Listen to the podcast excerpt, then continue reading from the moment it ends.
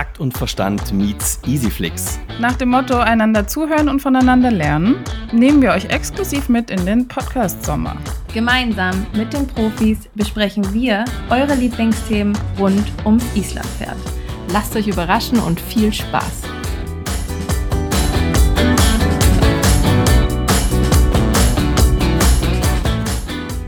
Wir starten in eine neue Runde des Sommer-Specials mit Easyflix und Taktverstand und ich freue mich, dass Lisa wieder bei mir ist und mit mir dieses Special machen wird. Hi Lisa.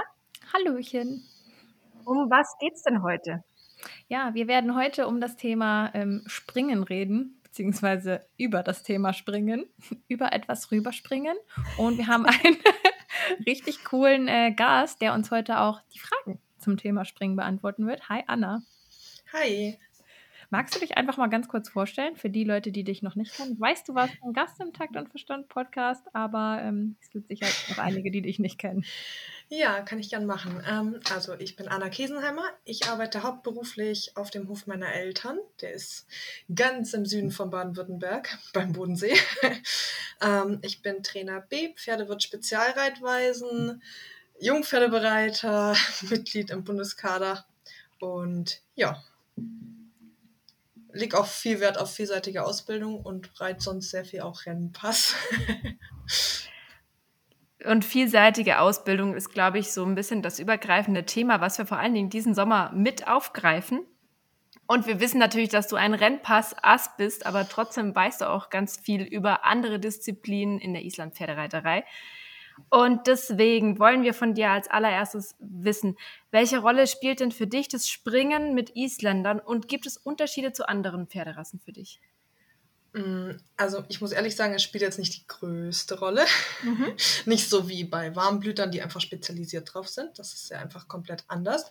Ähm, ich nutze es gern eben zur Abwechslung, weil es eben auch mal was anderes ist. Ich mag es nicht gern, jeden Tag auf die Ovalbahn zu gehen, um meine Prüfung durchzureiten oder auf den Reitplatz zu gehen, um meine Prüfung durchzureiten. Da langweilen sich einfach die Pferde irgendwann und ich mich genauso. Und da Springen eben einfach ganz cool zwischendrin mal, weil äh, mir macht schon auch Spaß, gerade so freispringen lassen, ähm, finde ich immer ganz cool. Und ja, ich selber springe jetzt nicht so super viel von oben zumindest hoch, dann eher so kleine gymnastisch äh, ähm, Sprünge. Ähm, aber auch das, das macht ja auch echt viel Spaß. Und ansonsten hat Springen natürlich auch den Vorteil, dass ähm, wir natürlich super Muskeln aufbauen können. Gerade im Freispringen und so. das ist ja auch recht anstrengend für die Pferde. Und gerade für die Hinterhand ganz gut. Und Kraft können sie dadurch ja auch super gut aufbauen. Und ja, gerade bei unseren Easys ist ja manchmal so, dass der Galopp jetzt nicht so das Beste ist. gerade wenn man viel Pass hat, muss man immer ein bisschen dran arbeiten. Deswegen, da helfen Sprünge ja auch super, super viel. Dann natürlich eher ohne Reiter oben drauf, weil das Pferd erstmal selber mit der Balance klarkommen muss und selber seinen Rhythmus finden muss. Aber gerade mit den Jungen oder auch mit dem Widerlin habe ich schon super viel Freispringen gemacht. Und dadurch hat sich der Galopp echt verbessert, weil die so diese Bergauf-Tendenz bekommen und ein bisschen Rhythmus bekommen. Und da geht es dann auch nicht um die Höhe, sondern einfach um das besser bergauf galoppieren. Ja, Super. Und das bedeutet also, Springen ist für dich nicht nur Abwechslung, sondern hat tatsächlich auch noch einen positiven Effekt für das Training. Ja, genau. Also Abwechslung natürlich zum einen, aber ist ja schön, wenn die Abwechslung auch noch irgendeinen anderen Sinn hat und nicht nur Abwechslung ist. Ja, du bist gerade schon auf das Thema Balance eingegangen, was ich extrem spannend finde. Ich glaube, das spielt eine enorm große Rolle. Ähm, auch bei jungen Pferden, es gibt Pferde, wenn die viel Pass haben, dass sie vielleicht im Galopp einfach eine schlechte Balance haben. Und das bringt mich so ein bisschen zur nächsten Frage. Da kannst du auch mehr als drei Dinge sagen. Musst du mal gucken, ob du mit drei auskommst. Welche drei Dinge sollte ich beim Springen beachten? Das ist jetzt erstmal egal, ob Freispringen oder im Sattel. Also ganz wichtig finde ich immer, dass man geeignetes Schutzmaterial dran hat. Ähm, sowohl jetzt auf Springen bezogen, als auch wenn ich irgendwelche schwierigen Geländeritte mache, wenn ich Rennpass reite, starkes Tempo tölt, Renngalopp, sonst was. Einfach damit ich immer schaue, dass die Pferde sich gar nicht erst treten und verletzen können. Da zählt dann auch mit rein, das Pferd ordentlich warm zu machen, bevor es über den Sprung kommt. Weil gerade im Springen haben wir wie im Rennpass ja auch eine mehr Belastung auf die Sehnen, Bänder und Gelenke und sonst was. Und die brauchen nun mal einfach, bis die warm sind und belastbar sind. Ähm, ja, und gerade auch nicht nur Schutzmaterial ist wichtig, sondern natürlich auch, dass die Sprünge ordentlich aufgebaut sind, die Höhe passend ist zum, für, fürs Pferd, ähm, dass wir eventuell eine Stange davor legen noch, dass das Pferd den richtigen Absprung schafft und gerade beim Freispringen, dass man vielleicht auch einen Fang hat oder irgendein Flatterband, dass das Pferd eben nicht einfach da vorbeirennt und sich verletzt. Also das wäre der erste Punkt, der, den ich super wichtig finde. Ähm, dann, weil es so kraftaufwendig ist, das unterschätzt man ja gern mal. Das ist gerade was, was eben unsere Pferde nicht so oft machen. Sollte man langsam anfangen und dann erst Stück für Stück steigern und nicht übertreiben. Ähm, mhm. Weil sonst geht es halt schnell nach hinten los und wenn das Pferd müde wird, dann haben wir wieder das Risiko, dass es sich verletzen kann, vertreten kann, sonst was. Und so eine Verletzung, ja, wollen wir alle verhindern. Ähm, ja. Und gerade auch, wenn, wenn wir uns vorstellen, wir haben jetzt ein Pferd mit schlechtem Galopp, wollen den Galopp fördern, dann bringt es ja auch nichts, den Sprung einen Meter hoch aufzubauen. Da reicht ja wirklich so ein ganz kleiner erstmal und dann steigert man sich peu à peu, bis man dann eben die Höhe hat, die man braucht. Da geht es ja auch nicht um höher ist besser oder sonst was, sondern echt um den Rhythmus und die Balance, die das Pferd bekommen soll. Und ja, als drittes wird mir jetzt noch einfallen, so vielleicht ein bisschen als Voraussetzung auch für den Reiter, dass er, bevor er springt, einen ausbalancierten, zügelunabhängigen Sitz hat, das Pferd an den Hilfen hat, das Grundprinzip der Hilfengebung verstanden hat, bevor er da überhaupt über den Sprung geht. Ähm, das ist mir bei meinen Reitschülern auch immer ganz wichtig, weil solange die noch nicht ausbalanciert im Trab und im Galopp sitzen können und da sich noch zu sehr einfach am Züge orientieren, lasse ich die auch über gar keinen Sprung reiten, weil das macht dann einfach keinen Sinn. Und beim Pferd ist natürlich auch wichtig, dass das erstmal so ein Grundverständnis der Hilfen hat und dass wir es erst freispringen lassen, bevor dann Reiter oben drauf ist, weil das natürlich beim ersten Mal springen erstmal mit seiner eigenen Balance klarkommen muss. Und wenn dann noch jemand oben drauf ist, dann stört das das Pferd gegebenenfalls etwas. Noch eine passende Frage dazu, entschuldigt. Ähm, glaubst du, dass jeder Reiter und jedes Pferd springen lernen kann? Mm, also Islandpferd? Ja, schwierige Frage. Ich glaube, im, das kommt stark darauf an, wie viel Sprungtalent das Pferd natürlich hat. Äh, wir haben ja durch uns, durch die zusätzlichen Gänge und die Veranlagung unserer Pferde natürlich den Vorteil, dass wir Tölt und Rennpass haben. Aber wir haben halt auch super, super verschiedene Arten von Pferden mit super verschiedenen Gangtrennungen, passige Pferde, trabige Pferde, sonst was. Und da hat auch nicht jedes die gleiche, ähm, das gleiche Sprungvermögen, nenne ich es jetzt mal. Und da muss man ein bisschen entscheiden im Ermessen des Pferdes, macht das jetzt überhaupt Sinn? Wenn ich so ein Pferd habe, was halt komplett gar nicht drauf klarkommt, auch im Galopp schon keine Balance hat und so, dann würde ich es erstmal weglassen. Sonst fliegt es einfach nur über den Sprung und verletzt sich eben wieder. Aber ich glaube, also ich bin der festen Überzeugung, dass man, dass eigentlich jedes Islampferd ordentlich galoppieren kann, auch wenn es nur so ein paar Schritte sind.